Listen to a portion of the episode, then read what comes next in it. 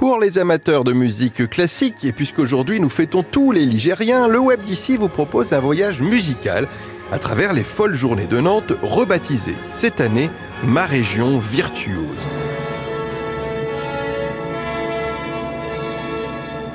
Vous pouvez bien sûr vous rendre sur les sites respectifs du Carré à Château-Gontier ou du Théâtre de Laval pour une programmation dans le département, mais le mieux c'est d'aller explorer le site www.paysdelaloire.fr, onglet Ma région virtuose. René Martin, directeur artistique de l'événement, saura ainsi vous accueillir pour le présenter. L'ambition de ma région virtuose, c'est d'amener l'excellence au plus grand nombre d'aller dans les villes de la région des Pays de Loire, d'aller dans les villages de la région des Pays de Loire, d'amener les plus belles œuvres de musique classique qui seront interprétées par les plus grands interprètes.